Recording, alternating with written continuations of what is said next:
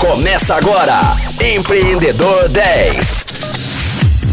Fala galera ligada na Rocktronic, eu sou o Flávio Amaral e está começando o quarto dia de entrevista aqui no Empreendedor 10. Esta semana eu falo com o secretário de Desenvolvimento Econômico da cidade mineira de Itabira, Breno Pires. Breno, o desenvolvimento econômico de qualquer cidade ou país passa também, é claro, pela inovação. É, qual a importância do ecossistema de inovação para o desenvolvimento de uma cidade, no seu ponto de vista? Bom, sou empreendedor e nunca tinha tido uma experiência no meio público, então estou há nove meses aí desde, nessa batalha. Então tudo que eu falar aqui sobre meio público é recente, é muito novo, só deixando isso claro porque tem bastante gente aí que já está nessa vida há bastante tempo.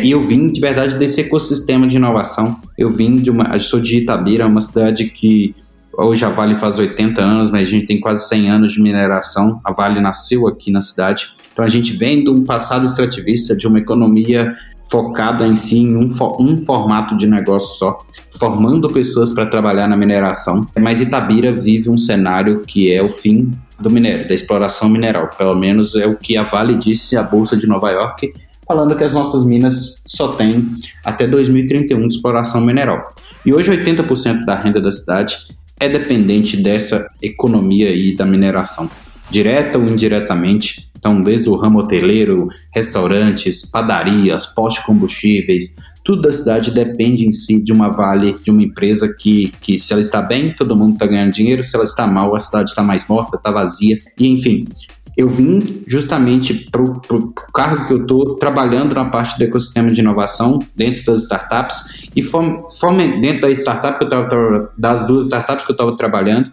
e justamente discutindo esse futuro de Itabira. É um futuro né, com necessidade aí de, de, de, de verdade outras vertentes econômicas. E a gente, justamente a gente, dentro desse ecossistema, a gente começou a entender o que que era que é como que a gente podia fomentar o desenvolvimento econômico da nossa cidade. E de verdade a gente construiu em si então uma entidade, uma, uma organização social é, para justamente construir esse ecossistema de uma maneira que a gente pudesse sair ali das empresas que a gente estava, que eram as startups poucas, né, claro, de uma cidade do interior, é, para começar a levar esse conceito de inovação para a comunidade mesmo, para pessoas que não são funcionários de uma empresa, funcionários públicos, é, é, crianças até mesmo, começar a levar tudo isso. Então, é, de verdade, a importância do ecossistema de inovação é justamente essa. Para mim, a importância desse ecossistema está na geração de inovações para a própria cidade, é, inovações de, de, de um formato tradicional de trabalho, inovação é, até mesmo na forma de educação de uma pessoa para o mundo do futuro que a gente quer ver. Então, esse ecossistema de inovação, pessoas antes de qualquer processo, já ligando ali com o manifesto ágil, com tudo isso que a gente está falando aqui de agilidade, é, é essencial. Então, a gente ter um universo que pensa, ó, universo de pessoas que pensa em o que, que pode ser feito, de que forma diferente para a cidade se desenvolver, a gente tem uma conexão com o propósito, a gente tem uma união muito forte entre os, entre os stakeholders de uma única cidade para alcançar um futuro melhor.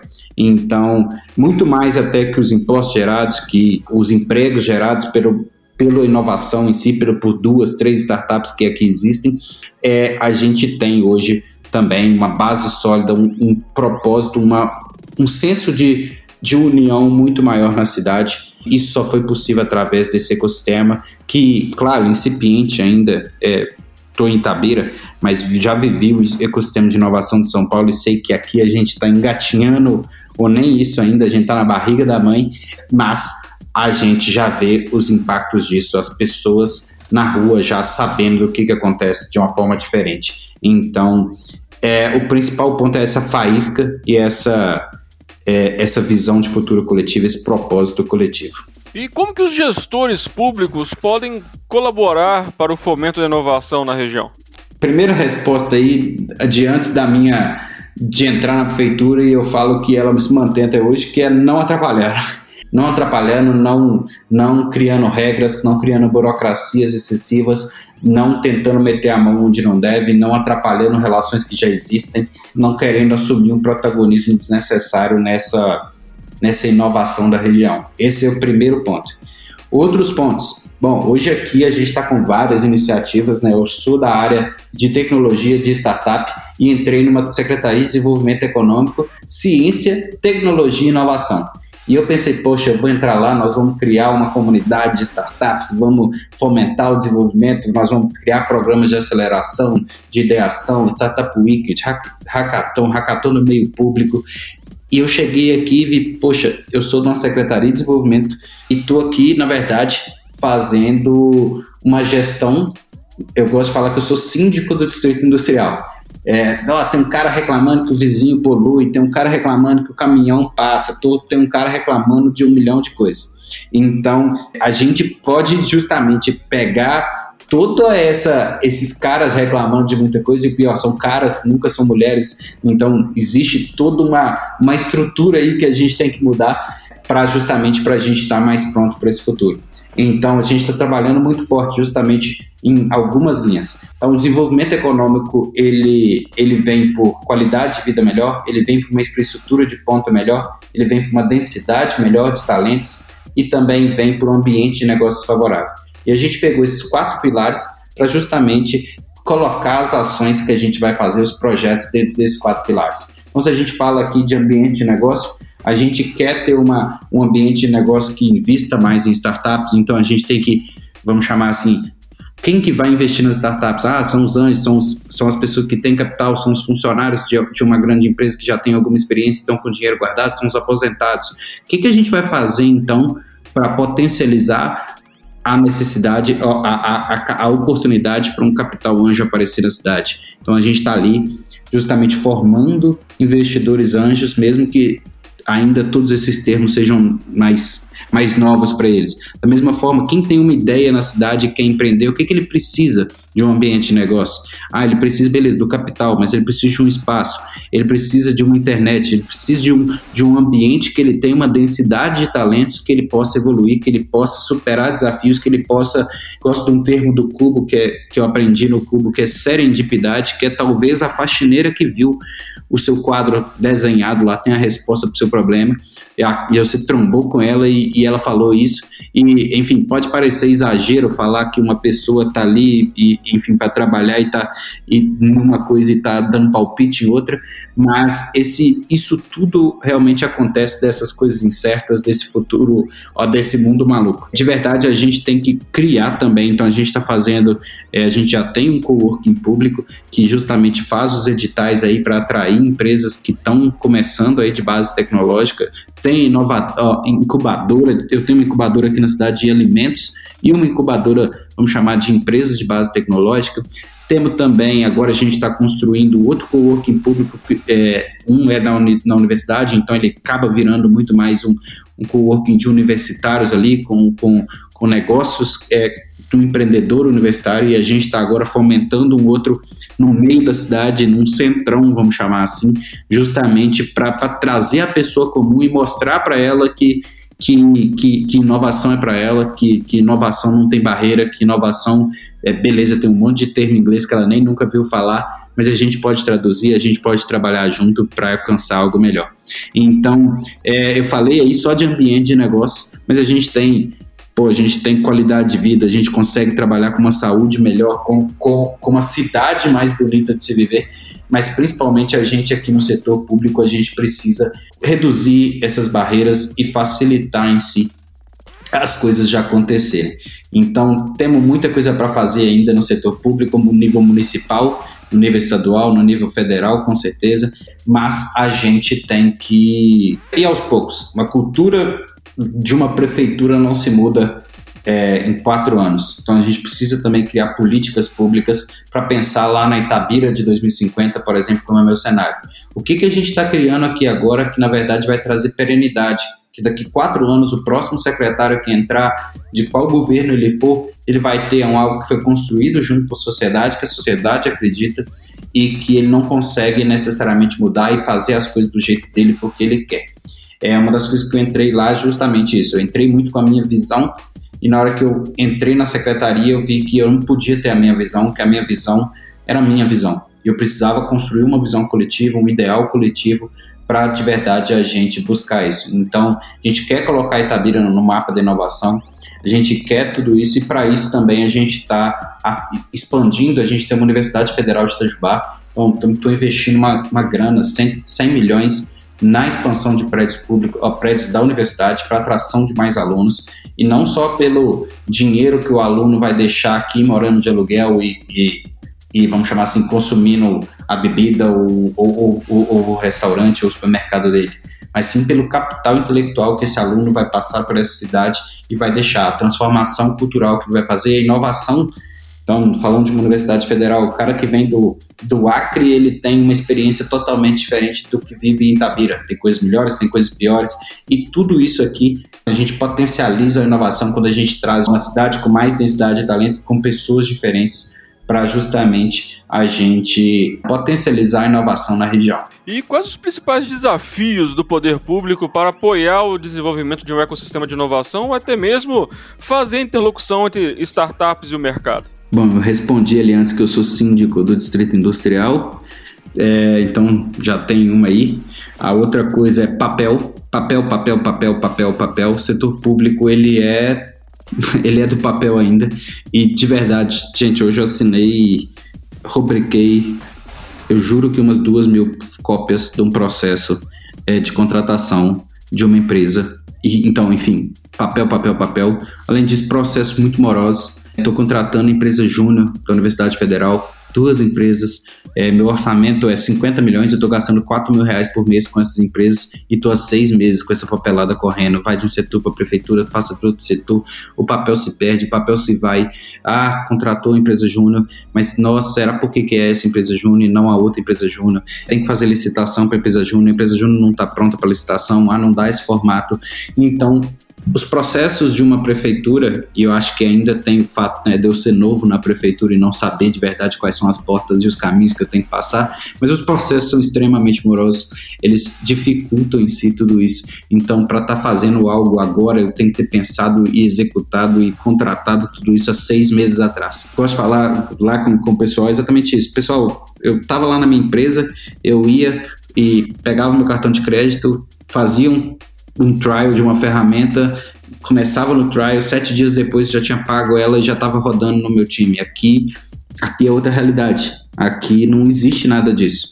Graças a Deus o mundo está mudando, o governo está se adaptando a tudo isso. Existem hoje leis de inovação estava é, agora com o secretário de Desenvolvimento Econômico do Estado, justamente falando da gente, poder público, soltar desafios para a comunidade e a comunidade, as startups poderem aplicar esses desafios e, e, a gente poder contratar de uma maneira mais rápida. O governo federal soltou agora há pouco justamente um modelo novo de contratação para incentivar essas startups que estão começando, que faturam até um valor de 2 milhões de reais. Então, para pegar startups novas e a gente trazer Kahneman para o mundo público. A gente pode cada vez mais aí usar das startups do próprio ecossistema de inovação para potencializar o ecossistema de inovação. Outros desafios. Um ponto, eu estou no nível municipal, né? eu não estou no nível estadual, não estou no nível federal.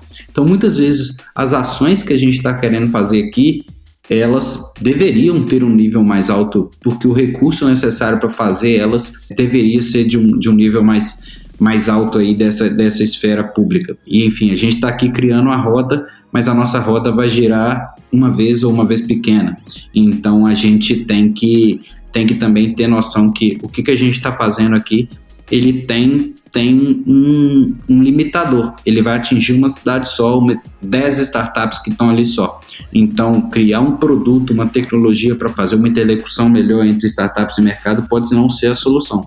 Então, a gente adapta tudo isso utilizando o bom e velho MVP, o bom e velho pessoas em si, conectando uma com as outras. Mas, de verdade, é, na secretaria, eu, eu, ao mesmo tempo que uma das coisas que eu mais gosto é porque é complexo demais e é incrível né, pensar que eu sou o maior gargalo do.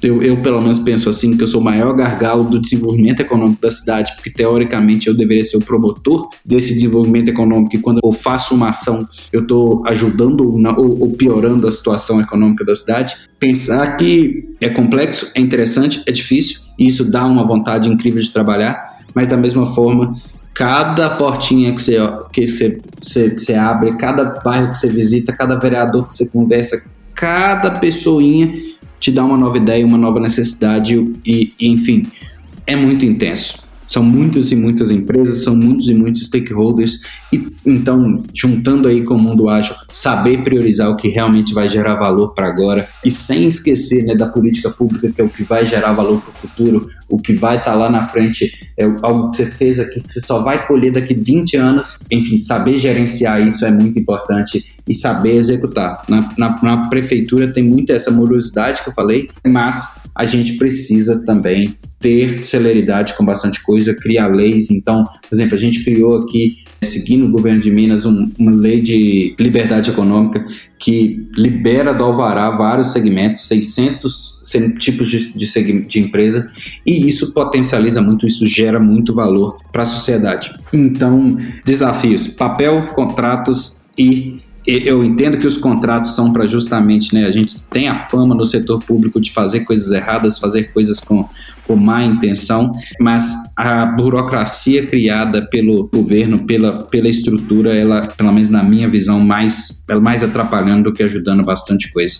A gente vê, pode ter eu ali com um propósito de fazer as coisas de uma maneira legal e, e que gere valor para a população e sem nenhum interesse individual, mas tem outras pessoas fazendo muita merda por aí então, a gente tem que pesar aí até que ponto a burocracia excessiva é importante é para impedir as outras pessoas de fazerem muita, muita coisa errada por aí. Mas hoje eu falo que isso atrapalha demais. Eu criticava muito a secretaria, a prefeitura antes de ter entrado, e hoje eu estou até começando a entender o passado, mas sem, sem desistir jamais, tentando justamente isso, mudar aos poucos é toda aquela estrutura que está ali, todo aquele formato e a cultura principalmente que está ali.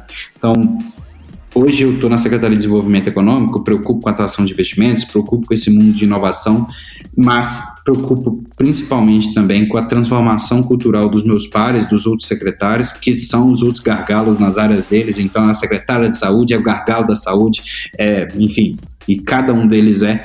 Então, trabalho bastante nessa parte com os próprios pares na parte de, de enfim, de, de, de, levar um pouco mais de, de, de, de consciência, de inovação para o próprio trabalho deles. Então, enfim, a gente está tá trabalhando bastante, mas encontra muito, muito problema aí no meio do caminho. E como todo mundo já sabe, hoje é dia de TBT, então conta pra gente aí uma história bacana, algo marcante, curioso, enfim, o que você quiser.